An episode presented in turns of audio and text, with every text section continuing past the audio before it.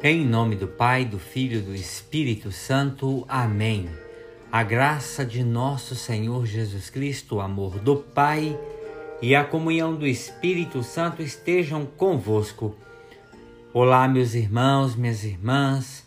Boa semana para todos nós.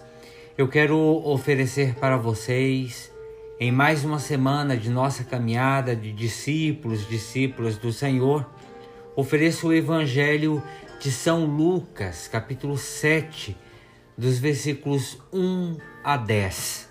Que esse Evangelho possa nos ajudar nessa reflexão durante a nossa semana.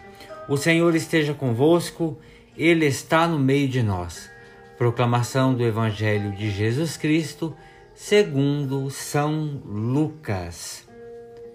Quando terminou de falar estas palavras ao povo que o escutava, Jesus entrou em Cafarnaum. Havia um centurião que tinha um servo a quem estimava muito. Estava doente, à beira da morte. Tendo ouvido falar de Jesus, o centurião mandou alguns anciãos dos judeus pedir-lhe que viesse curar o seu servo. Quando eles chegaram a Jesus, recomendaram com insistência: Ele merece este favor, porque ama o nosso povo. Ele até construiu uma sinagoga para nós.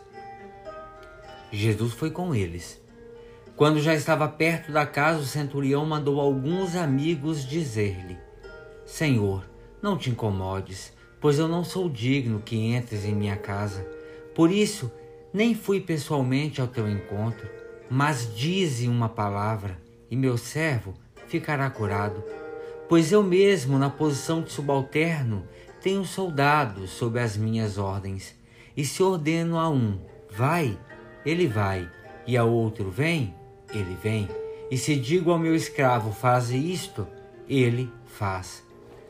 Ao ouvir isso, Jesus ficou admirado. Voltou-se para a multidão que o seguia e disse: Eu vos digo que nem mesmo em Israel encontrei uma fé tão grande. Aqueles que tinham sido enviados voltaram para a casa do centurião e encontraram o servo em perfeita saúde.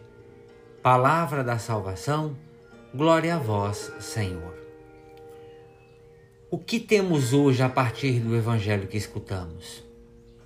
Nós temos uma questão bem curiosa que envolve esse personagem denominado centurião. Vejam vocês, meus irmãos e irmãs, que esse homem centurião não foi pessoalmente pedir a cura a Jesus em favor de seu servo. Por quê?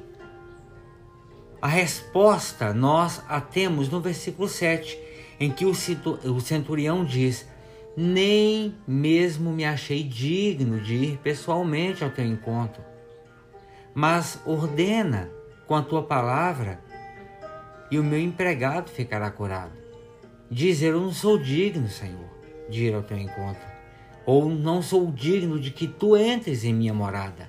Mas diz uma palavra. Meus irmãos e irmãs, a partir da fala deste homem, nós podemos afirmar sem medo de errar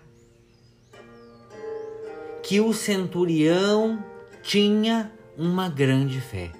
Ele acreditava que Cristo era o único capaz de fazer o milagre sempre em acordo com a sua vontade. Notem que essa fé grande do centurião, que o faz acreditar que Jesus pode realizar o milagre e que esse milagre, nem mesmo à distância, seria capaz de impedir que a obra de salvação manifestada por Cristo pudesse acontecer a todas as pessoas.